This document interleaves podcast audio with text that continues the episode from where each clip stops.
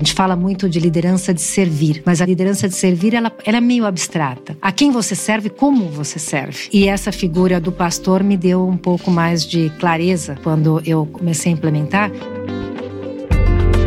Você ouve agora o IPOcast, o podcast semanal do IPO Brasil. O IPO é uma comunidade global de executivos e empreendedores extraordinários com mais de 30 mil membros no mundo. Este episódio é patrocinado por Redes Propaganda, VBR Auditoria e Consultoria, Michael Page e Icor, especialista em aceleração digital. E apresentado pelos YPOers Duane Reis e Gustavo Ferrone Ferreira, que entrevistam Rossana Sadir, Rossana Sadir iniciou sua carreira na área de estratégia. Viveu em oito países, liderou a expansão de empresas de varejo na América Latina e atualmente atua como membro do Conselho de Grandes Empresas. Na sua trajetória estão empresas como McKinsey, Monsanto, Grupo Abril, Avon e Amway. Bom, eu sou brasileira, né, mas sou, né, sou, filha de argentinos, então eu tenho uma biculturalidade que me acompanha desde o berço. Uh, me criei oito meses do ano no Brasil e quatro meses na Argentina, na casa da, da avó, que eu tenho uma família enorme, um monte de tios e primos, etc. E acho que essa questão de biculturalidade me acompanhou muito durante a vida, a paixão por estar, estar eh, imersa em culturas diferentes. Eu me formei em administração e logo depois de formada eu fui para o meu MBA na Itália. Uh, e aí eu comecei a minha carreira, né? Minha carreira, eu sempre digo que tem três ciclos. Uhum. O primeiro ciclo foi como estrategista. Então, eu, eu trabalhei na McKinsey, Monsanto, Editora Abril e Avon, como, como diretora de estratégia no Brasil e diretora de estratégia na Colômbia, baseada na Colômbia para o cluster andino. Aí veio meu segundo ciclo, que foi como CEO, Uh, e aí eu trabalhei na Avon no Equador, Avon no Chile, como head da Amway para América Latina Hispana, depois do Brasil. Então, acabei vivendo em muitos países, morei em oito países, né? Itália, Suíça, Estados Unidos, na América Latina, no Chile, na Colômbia, no Equador, Argentina e Brasil. Então, é, essa Nossa. culturalidade me acompanha. Né? Haja passaporte, hein? Tem que ficar trocando de passaporte cada seis meses. É, teve uma época que eu tinha quatro é, células de identidade, sabe? Então é. até brincavam comigo que eu parecia traficante, porque dependendo do lugar, sabe? eu mostrava uma, eu cara. mostrava uma residência, né? Mas é, isso foi muito interessante e, e, me ajudou muito. Eu sou a, hoje a tradutora na América Latina para os meus pais, que são nativos hispânicos, né? Mas uh, cada país tem a sua a sua gíria, as suas expressões, os seus costumes, as formas como chamam coisas diferentes. Né? E eu conheço de quase todos os países da América Latina, então acabo sendo a, a tradutora e, e, mudo a forma de falar segundo o país. Se adapta, né? Me adapto. É. Consegue, consegue ser nativa de dois lugares diferentes, né? Consigo ser. Então, quando às vezes me perguntam, mas da onde você é? Eu falo, olha, eu sou latina porque é a melhor definição. Tanto que por isso que o Ian me convidou para ser diretora de integração com a América Latina, aqui na, na área Brasil, né? Do IPO. Do IPO. O então, que, que faz essa área? Uh, o que eu tento fazer, trazer as duas culturas para se falarem, porque tem uma divisão muito forte entre a América Latina, que tem uma maior uniformidade, e o Brasil, que, uhum. tem um, que já é uma, um continente por si só. Outra língua, um continente. Outra... É. E a gente se basta por nós mesmos, né? uhum. né? Somos mil membros no Brasil, então a gente uhum. se basta por nós mesmos. Uh, então, eu tenho promovido muitos eventos cross-mercados. Então, a gente está organizando um evento aqui, vamos convidar os de lá. Uh, estão organizando um evento lá, vamos nos assegurar que daqui também vá alguém. Então, promover essa, essa conversa. Esse intercâmbio né? cultural. Esse intercâmbio, é. essa contribuição, eu diria, mais do que intercâmbio. Uhum. Né? O Rossana, a gente vai voltar depois no IPO, que a gente quer saber mais como é que, como é que você tem contribuído como, como uma das diretoras aqui do teu capítulo. É, falando de carreira, você trilhou o início da tua carreira na área de estratégia, é, trabalhando na McKinsey. Né? Como é que foi essa escolha? Assim? Por que, que você decidiu trilhar esse caminho? O que, que te chamou a atenção? Fala um pouco sobre isso. Eu terminei meu MBA muito nova. Eu tinha 24 anos. E a, a, me sentia que eu precisava conhecer o mercado. Então, a McKinsey, ela me dava, me deu muitas coisas que para mim foram essenciais na minha vida. O primeiro é um PhD, porque a, a, o treinamento da McKinsey é um treinamento que você leva para sempre. Te ensinam, em especial, como fazer um diagnóstico de uma situação, traçar alternativas estratégicas e fazer gestão de pessoas e projetos para hum, implementação perfeito. estratégica. Esse é o trabalho de um CEO também. Por isso que, como CEO, eu acabei sendo agente de transformação, porque eu conseguia trabalhar a visão de longo prazo e estruturar essa visão em execução de curto prazo e longo prazo. Então, esse foi um, uma das primeiras chancelas. A segunda foi a comunicação. A gente diz que consultor fala por bullet points, eu não sei se vocês já viram isso, né? Então, é, sempre eu falo, bom, tem, você tem três coisas, primeira, segunda, terceira. É, tem até um livro que chama O Princípio da Pirâmide, que não é a pirâmide de venda direta, é a pirâmide realmente de como você começa uma comunicação e estrutura por argumentos, é argumentativa ou agrupativa. Então, você acaba estruturando a sua forma de comunicação verbal, escrita, apresentação. Isso também ajuda muito no trabalho em geral, para você passar mensagens, convencer, etc. E, obviamente, a terceira coisa que me trouxe é um tremendo network que eu uso até hoje. A gente tem grupos e eu mantenho essa, essa amizade que, que a McKinsey trouxe desde os primórdios, né? Isso na área de estratégia, depois veio o Monsanto, também sentado numa cadeira de estratégia. E aí já do outro lado, vamos dizer assim, você saiu do papel de consultor, de aprender o processo metodológico, de estruturar e ajudar o outro lado a entender o, a mensagem que estava sendo passada, e aí passou a sentar numa cadeira dentro da empresa, olhando estratégia para um grupo. Isso. E na verdade era mais de um grupo, porque eu trabalhava para os Estados Unidos e reportava aos Estados Unidos, a matriz. Éramos um grupo de cinco pessoas, cada um num continente. E a gente visitou, em um ano que eu fiquei na Monsanto, a gente visitou 11 países e desenvolveu um projeto internacional de uh, uma cartilha para mergers and acquisitions. Opa. Com os best practices e o que, que deu certo, o que, que deu errado em cada um dos deals que a, que a Monsanto tinha. E aí eu acabei me mudando para a Argentina, fiquei quatro meses lá, uh, estudando empresas para aquisição. Como Foi... são os nomes, né? É uma cartilha para fusão e aquisição. Aí, o, no mundo da, das empresas de tecnologia, o pessoal chama de playbook. É. Você desenvolveu um playbook, o pessoal da Vetex, por exemplo, que eu adoro, é, fala sobre um playbook de expansão internacional e aquisição em diversas regiões do mundo, por exemplo. Foi isso mesmo. E, e eu, aqui também, acho que na, na, ocasião também a gente chamava playbook, mas é, traduzindo para o português, né? Pois é, são as mesmas coisas. De alguma forma, a forma de lidar com aquisições e fazer expansão internacional das empresas, seja por um processo orgânico de crescimento, seja por um processo de aquisição, passa por coisas que já foram feitas no passado por outros líderes de uma outra forma, mas acompanha ali um, um jeitão parecido de, de evolução, vamos chamar assim, né? Eu fiquei curioso aqui, Rosana, você passou pela Kellogg também. Então, a Kellogg é uma escola renomada no mundo pelo marketing. É isso? Estou enganado ou é isso mesmo? É isso mesmo. Vendas Qual, e marketing, né? É. Qual que foi a tua ideia de fazer Kellogg? Por que, que você queria dar essa essa entrada em marketing, consequentemente em vendas, né? É, eu estava fazendo meu MBA na Itália, na Bocconi, e aí eu, eu me candidatei para fazer um intercâmbio em Kellogg. Então eu passei, parte do meu mestrado foi em Kellogg. E a minha ideia era ter a visão europeia e a visão americana. E são dois mundos totalmente diferentes, né? Então, para mim, é, é, eu também na época queria é, ir para a área de marketing. Eu fiz muito, muitas matérias em marketing internacional e estratégia, que era o que eu gostava também. Então, meu major lá foi marketing internacional, né? durante o MBA. E Kellogg também, obviamente, um tremendo networking e uma vida muito agradável, que você morava no campus, né? Uhum. Então, Evanston é uma cidade linda, então a gente, eu curti muito a vida universitária lá. É, essa riqueza do MBA realmente fica para sempre, né? E esse intercâmbio cultural marca muito também, né? Porque hoje você faz um MBA é, na Europa, 75% dos alunos são do mundo inteiro. Você faz um MBA nos Estados Unidos, 75% dos alunos são, são americanos. São americanos. São americanos. Então você conseguiu fazer essa mescla aí que com certeza traz muito, muita riqueza, né? Principalmente network e relacionamento.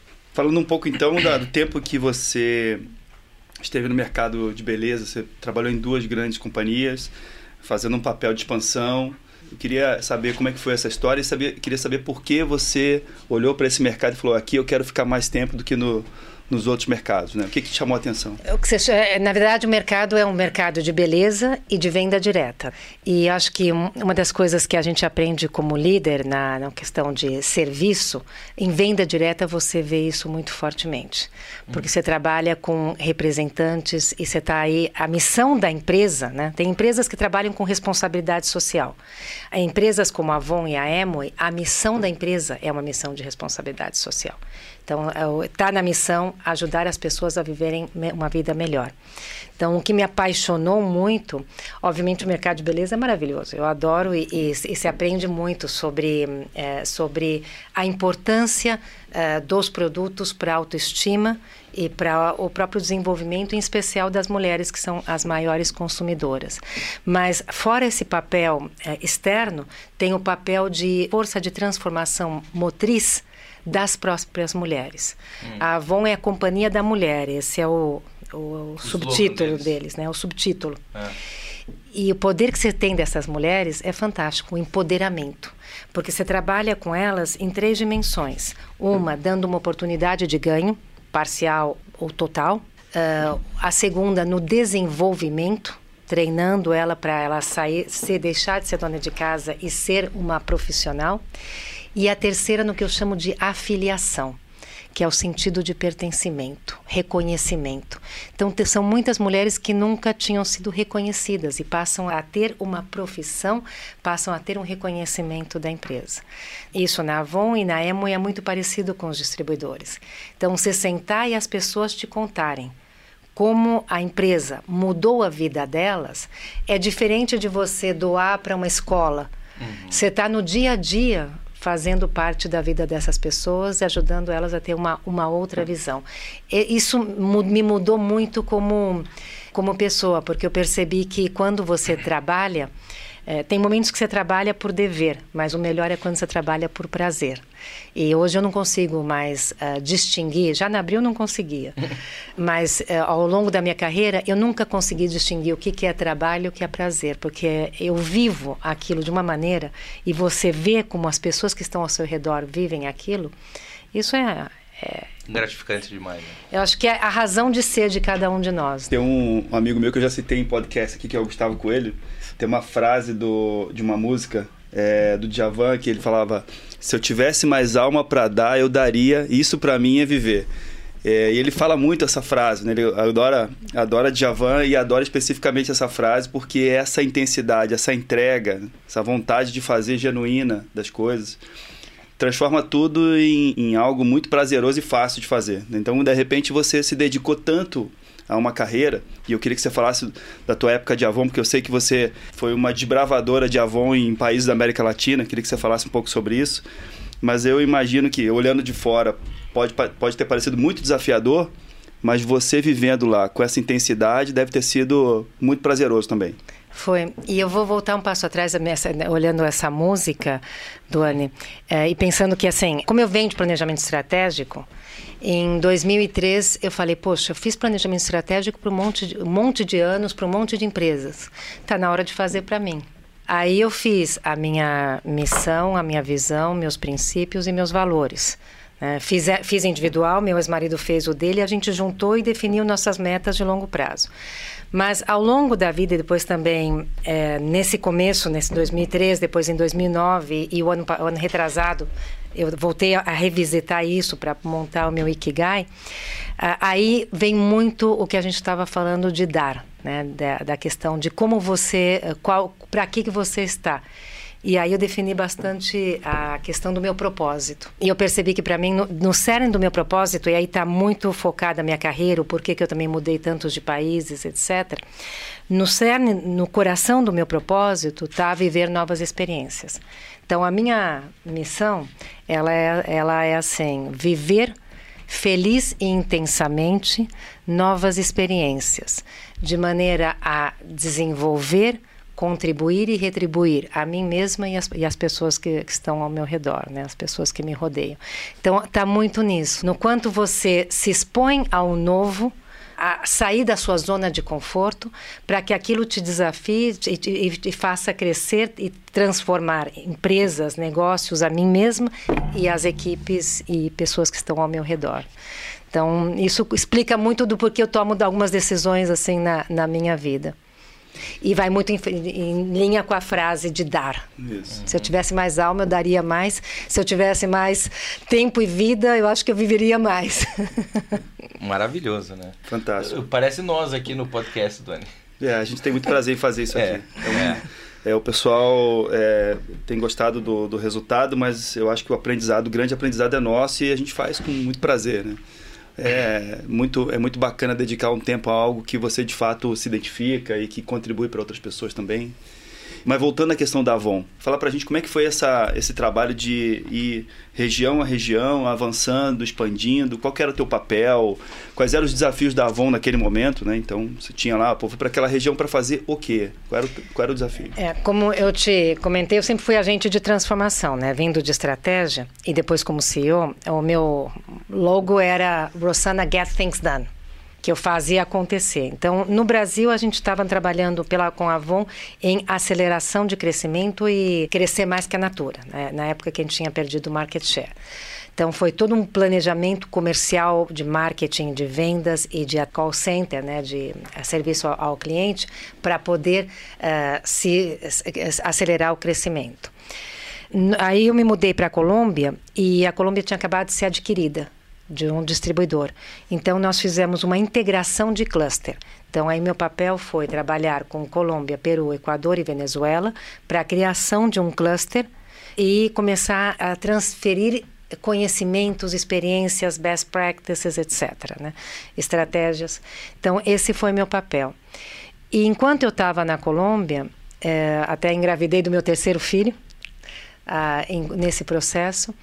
E durante a gravidez, o meu chefe me ofereceu a posição de vendas. Ele falou: Rosana, a gente tem que ver se você consegue sair da cabeça e ir para os membros, né? Bater perna, bater porta e conduzir uma força de vendas. Então, eu fiquei encarregada de uma região e saí com a barriga crescendo, uh, bater, subindo e descendo ladeira, né? E aí você imagina que a Avon não entra em shopping center, a Avon vai na, nas da favelas, porta porta. de porta em porta. E levando a cultura da Avon que você já tinha daqui, né? Sentando e conversando com as mulheres, uhum. né? Que é o que eu falo de transformar vidas e ouvindo delas as histórias, os valores, os desejos. Aí isso me ensinou outras coisas que depois até comento em, na, na, no, em termos de soft skills.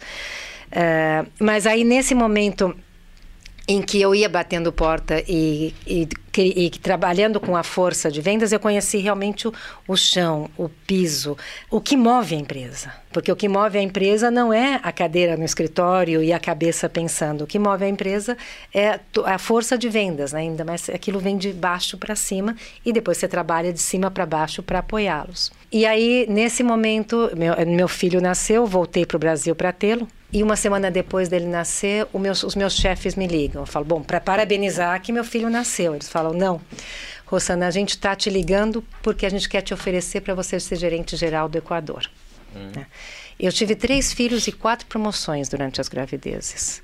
Em espanhol, eh, se diz que as crianças vêm com pão debaixo do braço e que elas trazem muita fertilidade e realização. Então, como mãe e como profissional, para mim nunca foi uma questão de ter que fazer escolhas. Você vai ser mãe ou você vai ser uh, executiva? Sim, de conciliar. E, e, por sorte eu, eu, tive ambientes propícios, família a, a, apoiando tudo e, e consegui ter três filhos com uma carreira de, internacional em que eu acabei me mudando uh, cinco vezes em seis anos e meio de país. Uh, e o único que eu pedi foi me dar três meses para eu amamentar o bebê, né? E aí, três meses depois, eu assumi o Equador. Meus filhos ficaram na Colômbia com meu ex-marido. E eu viajava com o bebê todo fim de semana. Quito, Bogotá, Bogotá, Medellín. Saía na sexta às cinco, chegava na sexta meia-noite. Saía no domingo às cinco, chegava no domingo meia-noite com o bebê no colo. E foi assim, amamentei os três filhos até os 10 meses. Foi, não quis dar leite de fórmula, foi puramente leite materno, tirava e deixava as garrafinhas ali. Uh, e as crianças cresceram, né? E as crianças são de borracha, como se diz, né? Elas são maleáveis, ela, uh, elas vão adquirindo formas. E eles adquiriram essa forma bastante internacional também. Moraram em quatro, cinco países, os meus filhos. E você ficou na Avon oito anos? Oito anos e meio. Oito anos e meio. Então foram dois no Brasil, dois uh, na Colômbia, dois no Equador e dois no, no Chile. No Equador, a grande meta era crescimento, e a gente cresceu 80% em dois anos, então era crescimento acelerado, que, que acaba provocando uma transformação do próprio negócio também. No meio desse período, o Correia aboliu importações, né? ele fechou o país para importações e nós éramos 100% importadores. Aí, aí vai a Verve Consultora. No, dois dias depois eu já tinha um plano de trabalho com quatro, quatro frentes. Uma, desenvolvimento de, de produção local. Segunda, PR, para trabalhar a força de vendas e consumidor, porque a gente teve 25% de short, né, de, de, desabastecimento. Isso em que ano, mais ou menos? 2008, 2010. Uhum. O, a outra frente era de é, relações governamentais, eu toda semana eu tinha três ministros, cinco secretários de governo e até o Correia que, que a gente fazia reuniões e para convencer, para mostrar que a gente estava investindo no país. Quando saíram os primeiros produtos do Equador, eu mandei para ele uma bolsinha, né, com, os, com os, o primeiro shampoo, primeiras fragrâncias, etc, e uma carta minha dizendo que nós como empresa investíamos e acreditávamos no país. E aí na semana seguinte, em cadeia de rádio e televisão, ele elogiou a Avon, o empenho da Avon. Então a gente saiu, foi um ano de muito estresse, eu trabalhava 15 horas por dia, uma crise, e não tem coisa que eu ame mais do que crise. Porque eu acho que é esse é o momento que a gente tem para pensar fora da caixa, para crescer, para se desenvolver e principalmente para desenvolver as equipes. E aí, nesse ano, a gente ganhou o principal prêmio da revista local, né, de, de negócios, como empresa do ano no setor cosméticos. A gente pulou de terceiro para primeiro lugar em Top of Mind, de marca. Uh, eu saí, na, em, em, saí em 200 meios, se vocês olharem na internet. Tá foto cheio. com bebê, sem bebê, com mamadeira, sem mamadeira. Foto com ministro, foto com, com, cortando faixa, foto abraçando mulheres, foto de andando, fazendo a corrida né, de contra o câncer de mama, foto de todo jeito. E fui capa da revista também no fim do ano. Então foi, foi um período assim, uh, acho que foi um, o período mais difícil da minha vida. E o período que eu mais sofri. E a gente diz, né, que eh, eu sempre digo, eu olhava aquilo, eu sofria e eu falava, cara, eu vou sair desse casulo, mas eu vou sair borboleta. Também foi quando eu também decidi mudar o meu slogan de Get Things Done para Know How to Get Things Done. Então aí eu percebi que, que eu estava muito focada em resultado e eu era que nem trator, né? Você vai, você vai no resultado, quando seu, seu foco é resultado, né? results oriented que a pessoa fala, se o seu foco é esse, cara, não importa quem está do teu lado, você vai. E nesses primeiros dois anos, com todos esses desafios, o meu foco era resultado. Eu entreguei tudo, 80% de crescimento, com o país fechado, uh, bottom line, top line, uh, todas essas, essas, essas conquistas políticas, mercadológicas, etc. E eu estava um caco. E as equipes estavam um caco. E aí eu falei, não dá para ir para ter foco em resultados apenas. O resultado, como a gente fala, os fins os justificam os meios, eu acho que os meios justificam os fins. Então, uh, aí eu comecei a focar muito mais em desenvolvimento de equipe e chegar em resultado demorava mais. Era mais cansativo porque a linha reta é mais fácil. Mais curta. Mais curta, mas os engenheiros falam muito da, do método de aproximações sucessivas. Hum. Sabe? E, e, eu acabei tomando isso como inspiração também para trabalhar com as equipes. Cara, você tem que ir trabalhar com trabalhar com os subordinados, com os pares, com os de cima, com os de fora, com os de dentro. Você tem que trabalhar com todos. É um processo de aproximação sucessiva. É até mais cansativo, mas é mais prazeroso. E mais consistente também. Dura mais, mais tempo. Mais perene. Mais perene, né? Exatamente. Então aí foi o meu grande aprendizado e a partir daí o meu foco foi muito mais no como do que no que. Né? É, o Duane tem uma frase ótima que quando eu, eu vi, eu, eu interrompi ele, dei um grito e falei, cara, a gente, a gente, great minds, great minds thinks alike, né? Então a gente pensa muito parecido nesse sentido. E aí essa foi... É aquela, aquela frase do vidro do escritório que é... Não é o que fazemos, é, é como, como, fazemos. fazemos. É, é, é. Esse foi meu aprendizado no Equador. E meu, como primeira, meu primeiro aprendizado como CEO, né? Que foi um aprendizado de grandes conquistas e grandes, uh, grande dor. Né? Então, é, é, por... Sim, você estava desbravando um país também, né? É, aqui no Brasil, a Avon já acontecia, já tinha seu tamanho, né? Então, pelo que eu estou entendendo, você foi para esses países para levar a operação para lá, literalmente, né? É, no Equador, quando a gente tem uma métrica que é cobertura, uhum. número de representantes por mil habitantes. Projeção do Equador existia há muito tempo, mas quando a gente começou a estratégia no Equador, tanto na minha posição de estratégia na Colômbia, como de CEO já no, próprio Equador, era 1,9 é, representantes por mil habitantes. É, e eu deixei a operação com 5,6. Isso em é, dois anos como CEO e um ano e meio como. Cresceu três vezes.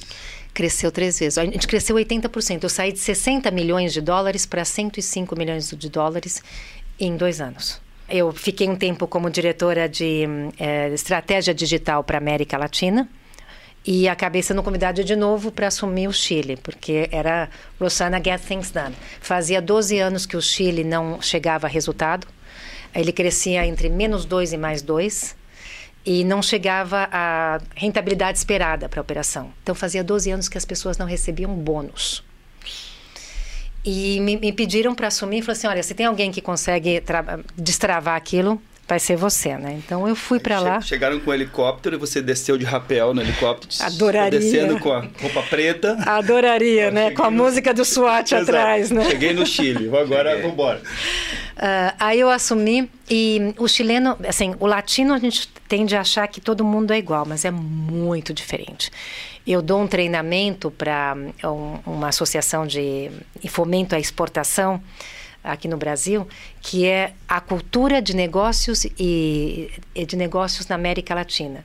E tem uma ferramenta da, de uma professora do INSEAD, Harry Meyer, acho que é, que ah, ela tem um livro maravilhoso que é o Culture Map. Que é o Culture Map. Esse eu, eu uma comprei, tem uma ferramenta e eu a gente fez o curso no IPO, o ano passado, o eu ano fiz retrasado. Também esse curso, no, a no INSEAD, INSEAD com com a Harvard. A Harvard Business School. Eu já tinha feito o curso, tinha visto aquilo, aí eu comprei a ferramenta e fiz um mapa. Mas assim, eu comprei a ferramenta para ter um embasamento, porque na verdade a ferramenta ela mostra as diferenças culturais em oito dimensões. Uhum. Como re resolve conflito, como é que é a cultura, como trabalha a, a, o reconhecimento, eh, a conversa, né, se é direta como ou se, se, se é... apresenta, tudo.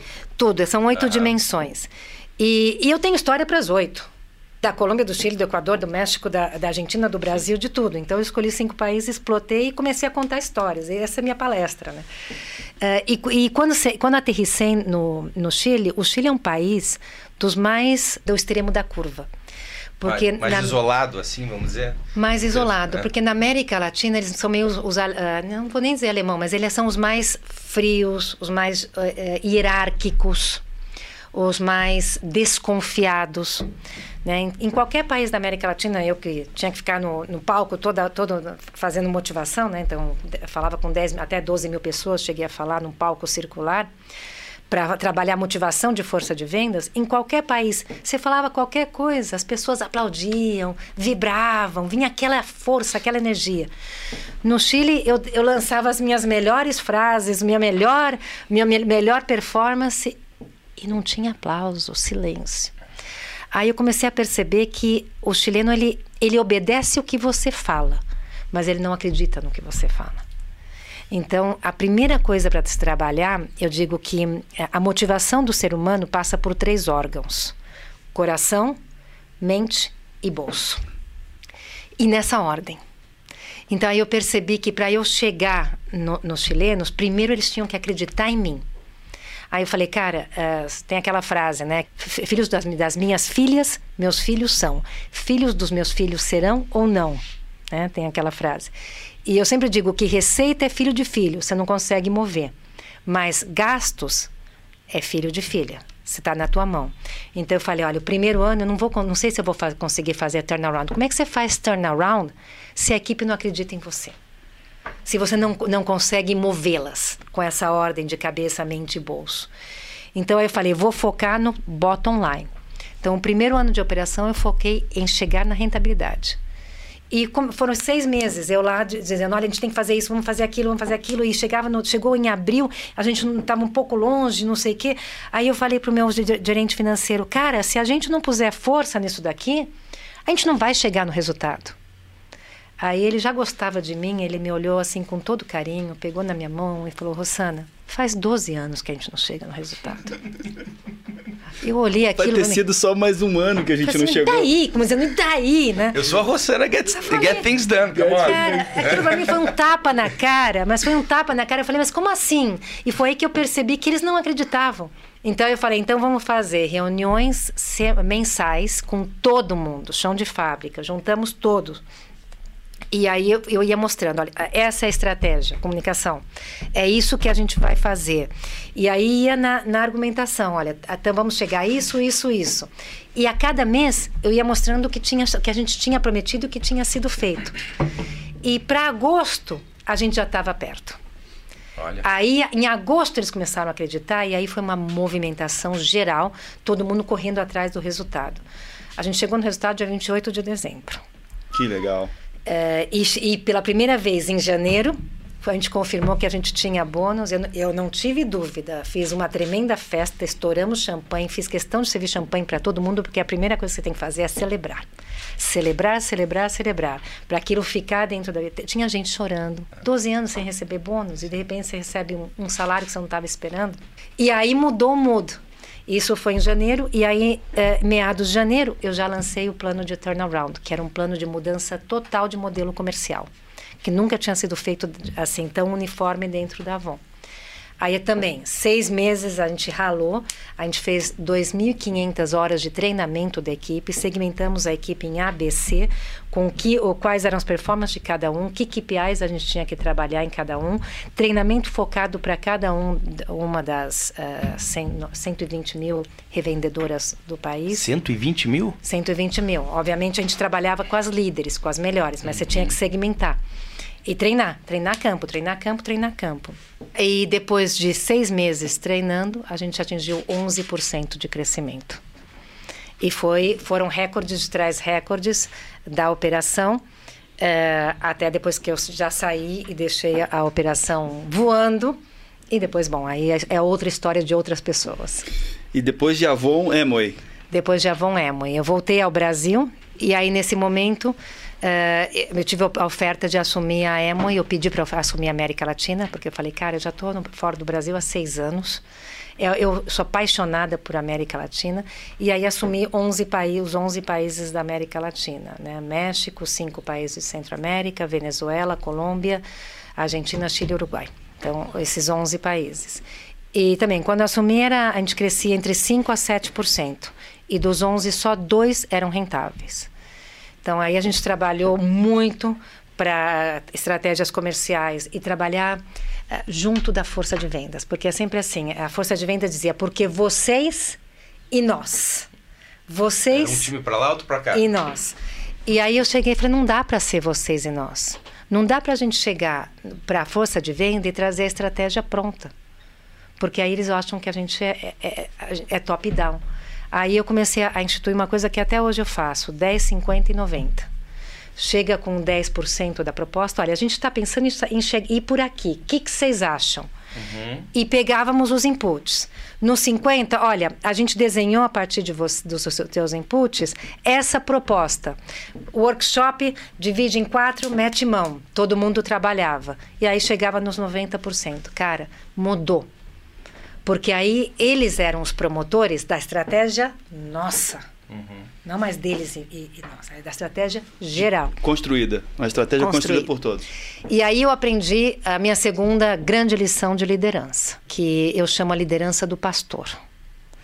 Porque a gente não. Na, e essa é uma é, é, tem royalties, tá? É, é minha, tá?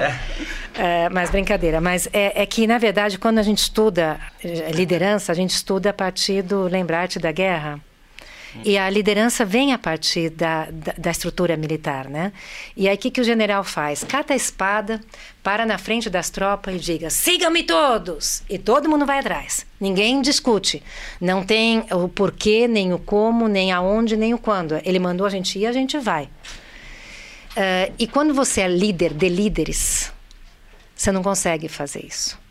Né? Aí eu falei, bom, qual o melhor modelo de liderança? Eu falei, cara, o pastor. Porque isso, um cara me disse, Rosana, por que, que você é sempre a última a falar? Por que, que você não senta na, na, na frente da mesa, você senta atrás? Né? Eu, sento, eu sentava na ponta. Eu falei, porque eu quero ver todo mundo. E aí eu me acostumei a fazer o que, que eu, em inglês eu chamava leadership from behind e eu acabei falando a liderança do pastor. Né? O que, que o pastor faz? Ele estabelece uma direção. E as ovelhas ou o gado, o que for, ele vai tomando os seus caminhos. Então, qual que é o seu papel como pastor? Dar a direção e, e trazendo as ovelhas esgarradas, né? Para garantir que, que estejam unidas, que estejam indo nessa direção quando alguém se desvia. Mas você não vai traçando o caminho para cada um deles. E isso foi, é, essa, esse método 10, 50, 90 foi essa forma de trabalhar desde trás para dar o um empoderamento, não só para minha equipe direta, mas para esses distribuidores que eram parte da equipe de vendas independente, para que eles também se, se, tomassem a direção. E aí, o que, que se aprende quando você trabalha assim? Primeiro, a, a contribuição é de uma riqueza muito maior do que a que eu, por mais que inteligente que eu pudesse ser, sozinha pudesse trazer. Eles né? trazem os detalhes, né? Eles que sabem o campo, o, onde, onde mora o perigo também, né? E você tem 20 cabeças pensantes. É, então aí, aí isso uh, traz mais, traz mais riqueza. Segundo, você traz o empoderamento. E aí então cada um já passa a ser o porta-voz. E, e facilita a implementação porque eles já são responsáveis também pela implementação. Então foi foi um, um para mim uma uma lição de vida. A gente fala muito de liderança de servir, né? Mas a liderança de servir ela, ela é meio abstrata. Como é que você a quem você serve, como você serve? E, e, essa figura do pastor me deu um pouco mais de clareza quando eu comecei a implementar. E eu percebi que se eu falava primeiro, todo mundo me seguia. Mas se eu falava por último, eu era capaz de dar o laço, de capturar tudo e, como eu, tra eu trabalhei muito comunicação, capturar tudo, resumir, trazer os, os outputs, já direcionar e fechar. Então todo mundo já esperava o meu fechamento, não a minha abertura.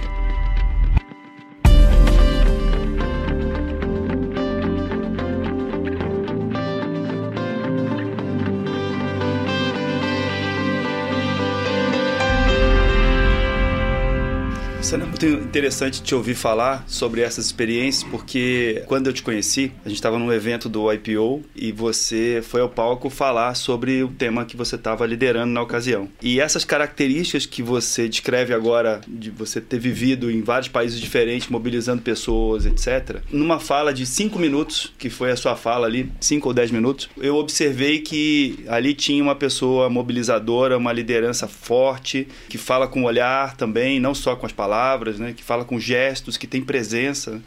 E isso combina muito com o que você está descrevendo agora. Né? Então, essa, essa força. E interessante também que toda essa experiência né, de transformação de um ambiente é, te levou também para uma causa que é empoderamento é, de mulheres, né, de outras mulheres na sua carreira profissional, na sua carreira empreendedora.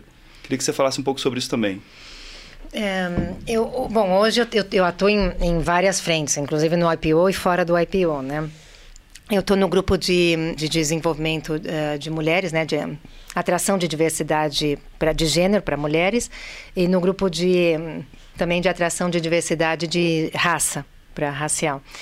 Uh, na verdade, eu sou uma grande defensora da diversidade. E eu, eu, não, eu não me considero uh, nem feminista, nem nada. Eu acho que eu tive, na minha carreira, uma das coisas que eu aprecio muito a liberdade de ter tomado as minhas próprias decisões, né? Seja pelo meu pai, que apesar de ser é, tem ter o seu instinto mais machista, mais uma criação mais uh, mais conservadora, Sendo, sendo, a primeira filha e, e Ariana, você vai com a cabeça, né? E vai, aí vai abrindo o, os seus caminhos. E meu pai, no final, me deu muita liberdade de, de acabar tomando as, essas decisões de morar fora, de fazer isso, de fazer aquilo.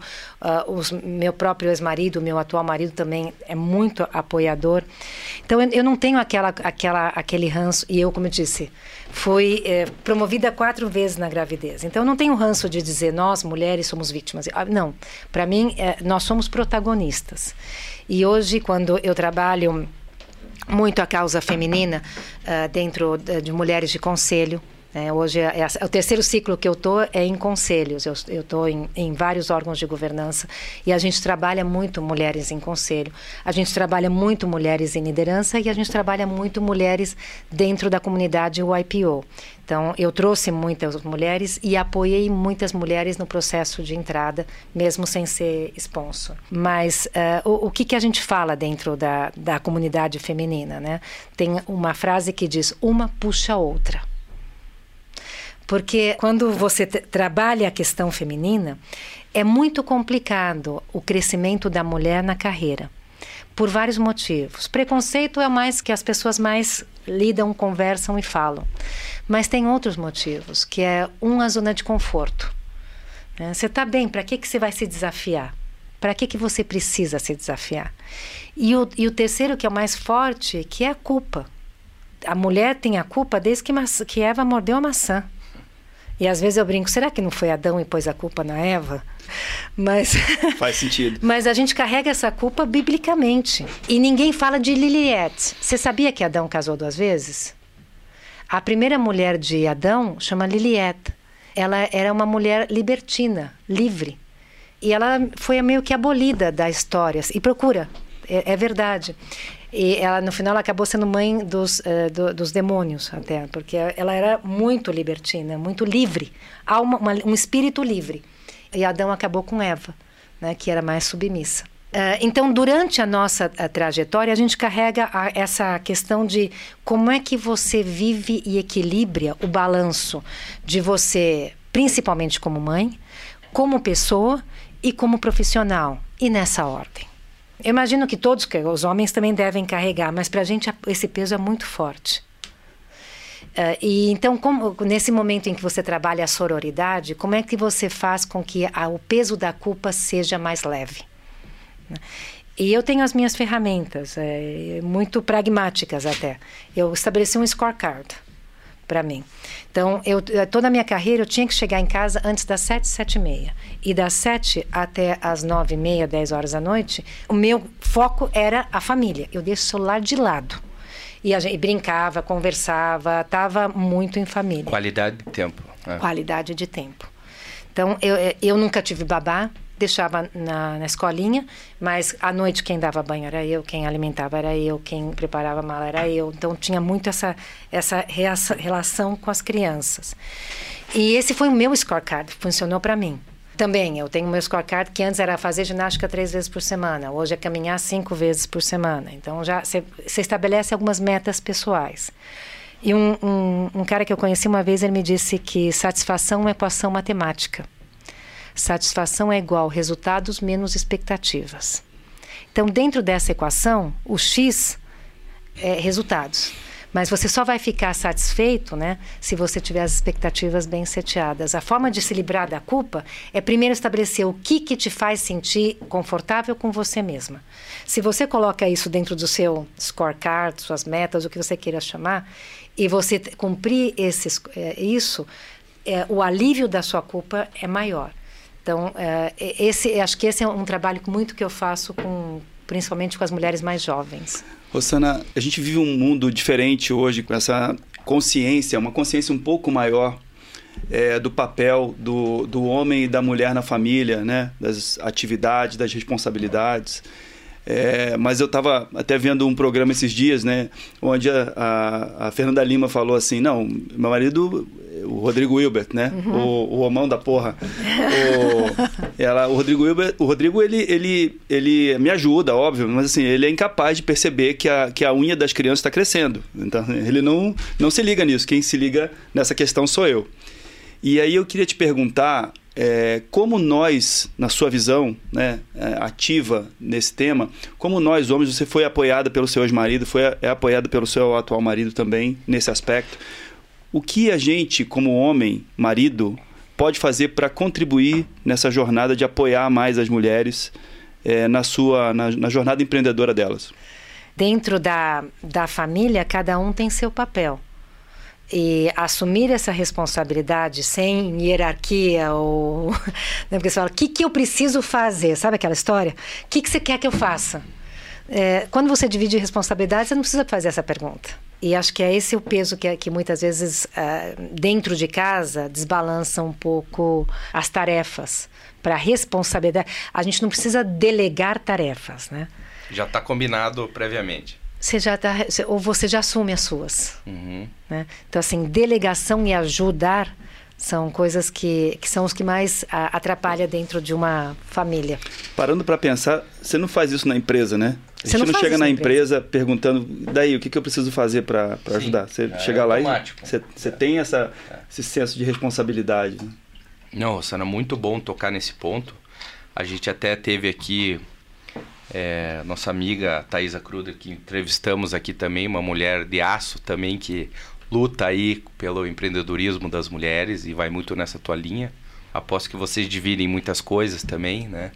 E assim, for the record aqui, 32% do, da nossa audiência, Duane, são de mulheres do podcast.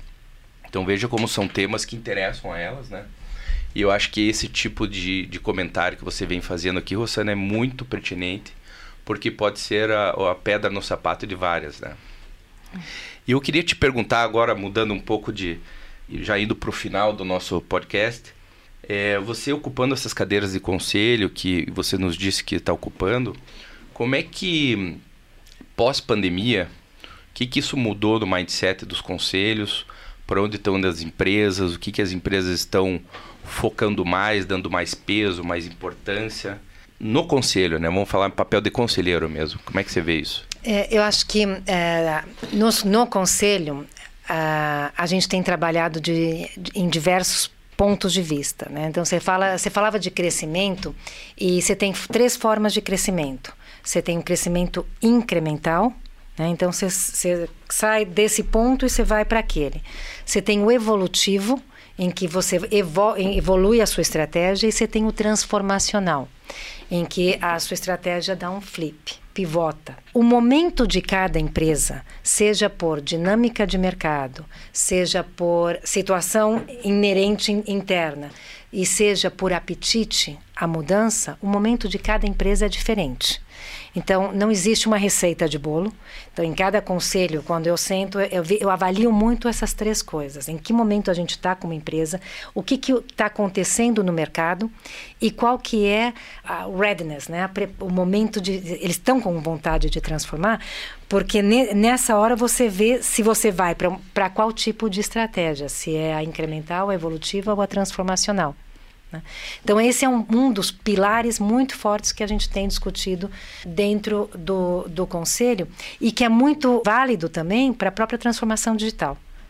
Eu tenho visto, eu faço parte de um conselho em que o, o pessoal começou a discutir ecossistema. Vamos criar um ecossistema. Eu falei, gente, a gente não está nem na, na fase 1, porque eu também falo que tem quatro fases que eu vivi em transformação digital. A primeira, inclusão. Você traz as pessoas para a web. E tem muitas empresas que ainda não estão nem na inclusão. Shopping center, por exemplo, não está na inclusão digital. E eu sou conselheira de um shopping, né? É, As lojas estão por conta própria, vamos dizer assim. Algumas, nem todas. É. o segundo momento é o de inteligência. Uma vez que, a, que as pessoas estão dentro, como é que você faz para para aumentar a atração, retenção e produtividade dessas pessoas? O terceiro, que para mim é muito forte pela minha história, é o de social selling. Porque venda direta a gente pensa no porta a porta, mas hoje venda direta permeia tudo. O que, que é o social selling? É você ser o promotor da marca e promover a marca. Isso é, é venda direta, isso é social selling. E, e se aplica em todas as indústrias. Então, para mim, essa terceira fase que eu trabalho muito é a parte de social selling. Como é que você faz com que é, a pessoa que está dentro seja quem atraia promova é, e retenha e faça a produtividade da sua rede. É porque se a gente pegar os exemplos que por onde você passou aqui, muito, muito vendas, né? Foco em vendas na Avon e na, na Amway. Hoje as vendas estão muito fortes por canais digitais. Então, o que está acontecendo com todas essas vendedoras que antes iam de porta a porta e agora todos os canais digitais vendem tudo, né? É, e você vê que a Magalu, Via Varejo, tudo foram muito na parte de social selling também. E o quarto é ecossistema. Então, é, obviamente, você pode pular etapas e fases, mas dentro do conselho você tem que entender se vamos investir em ecossistema ou vamos investir na inclusão. Então, acho que essa foi uma, um, é um dos temas que se trabalha muito em, em conselho.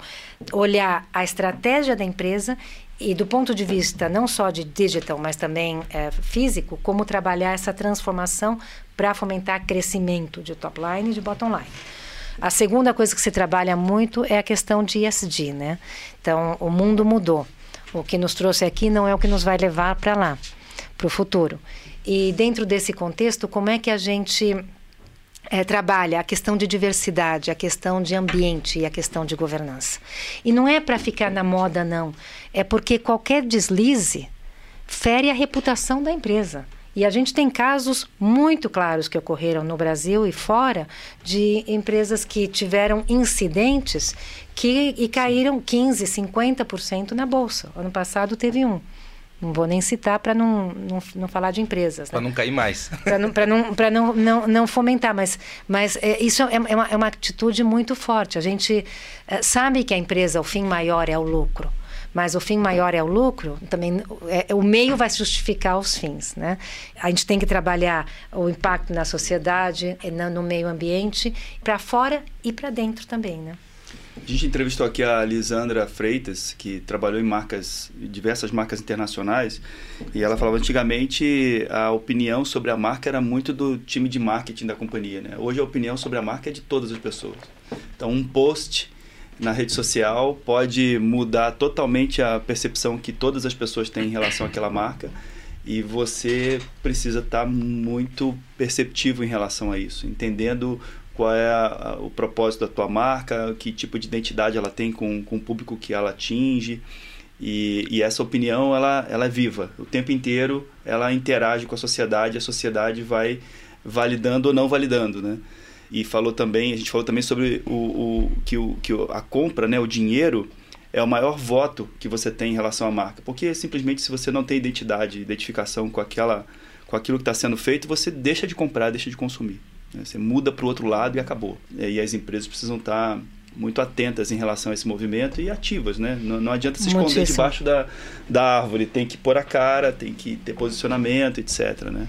É, Mas, então, enfim. Hoje é, eu estou em conselhos de empresas de capital aberto e fechado e público, uh, multinacional e familiar, no setor de infraestrutura, de tecnologia, de varejo e de private equity. Então, é um, é um leque bastante variado de empresas e setores.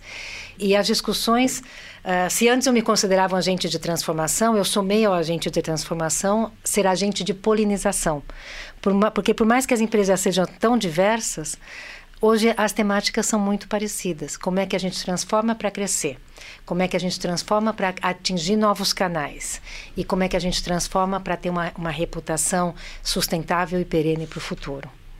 Maravilhoso. Olha, Rosana, foi um prazer, né, Doni? Estamos chegando no fim aqui e a gente queria te presentear com um livro que eu tenho certeza, pela conversa que a gente teve com a, com a pessoa que você é, que vai você vai adorar, a gente está adorando. Então, esse livro são Empresas que Curam, The Healing Companies, em inglês, despertando a consciência dos negócios para ajudar a salvar o mundo. Aqui, o Raj, um do, do, dos autores do livro, que é da Babson College, ele fala muito assim: take care of the people and the people will take care of the business. Ou seja, ele está com um lado muito assim de que as empresas podem ajudar o mundo de várias formas, mas tem que começar pelos empregados, pelos funcionários, pelos colaboradores dando uma vida melhor, mais equilibrada para eles. Então, um guidebook assim que eu e o Duane estamos maravilhados com isso aqui. Aliás, enquanto você falava, eu me lembrava das coisas do Exato. livro. Então, assim, você, você, vai se identificar bastante, tenho certeza. Aí eu agradeço e eu vou criar autógrafo. Obrigado. Não, muito obrigado. Você quer deixar uma palavra para finalizar? Eu acho que, indo muito nessa linha, né, de cuidar das pessoas, Tem uma, uma pergunta que até vocês colocaram no roteiro que me fez refletir muito sobre qual era um dos meus livros favoritos. E aí eu me lembrei de um livro que todos nós lemos, eu li aos 14 anos, e, e me trouxe reflexões que são muito diferentes da, imagem que a gente tem de, da pessoa e do livro, que é O Príncipe de Maquiavel. Né? Então, gente, muitas pessoas avaliam Maquiavel como maniqueísta, manipulador. E, na verdade, na, nas reflexões que eu trouxe, que, que eu me lembro dele, o que mais ficou para mim foi a questão de influência e poder. Então, como você move as pessoas, na, na, na, questão dele era governado e governantes. Quais são as ferramentas que você tem para mover pessoas, né? É, e, e, eu, pessoalmente, como sou muito pragmática, durante a minha carreira, em momentos críticos, eu fiz muito matriz de influência e, olhar, e olhava quem eram os, os decisores, os influenciadores e os impactados. E, e, olhava o que os move, né? E, e você vê que, que as pessoas se, se, movem por motivos diferentes. Tem aqueles que se movem pela argumentação lógica, outros porque esperam ter, obter ganhos ou resultados daquilo, outros por status, outros por amor e amizade, outros por reconhecimento outros por emoção da conquista, do desenvolvimento. Então você tem vários motivos. E a forma como você lidera e como você atinge a cada um para fazer com que as pessoas se movam a algo é completamente diferente. Então eu fazia, eu planilhava essa, essas pessoas com o, qual era a força motriz deles, o que, que eu tinha que usar como ferramenta para convencê-los e como movê-los nesse sentido. E eu lembro que uma vez tá, tinha uma, uma briga muito forte entre dois grupos e vieram me pedir ajuda. Eu falei, bom, são essas cinco pessoas que eu tenho que mover. Então, um eu movi pela argumentação lógica. Falei assim, olha, eu preciso, me dê três condições para você voltar a conversar com fulano. Então, é, argumentação lógica, o cara era muito, muito lógico. O segundo é, melhor você voltar a, a, trabalhar junto, porque senão você não vai voltar a crescer, você não vai ter esse ganho, você não vai ter essa, essa condição. A terceira era uma mulher, aí eu apelei para sororidade. Nós, como mulheres, temos que influenciar. E o quarto era um, um paizão, aquele que, aquele ó, cavalheiro, né? E aí eu fui a donzela em perigo. Falei assim, eu preciso da sua ajuda. E ele, o que você quiser, eu te ajudo. Então, assim, e não, e não é. E, e, por mais que a gente fale, ah, você manipula, o Maquiavel é manipulador. Não. As pessoas, elas precisam ser tratadas na linguagem delas. E aí, quando você fala novamente de liderança de servir, não é servir a vocês, é servir ao interesse do demais na forma como os demais precisam ser movidos. Né? Então, muito indo por, por essa questão de mover as pessoas, acho que a gente não tem também um, uma fórmula e um caminho. São muitos os caminhos né, para se trabalhar. Super intenso, maravilhoso. Muito obrigado, Rossana. Se você gostou dessa conversa com Rossana Sadir, não deixe de escutar os outros episódios do YPOcast, disponível em todas as plataformas de streaming.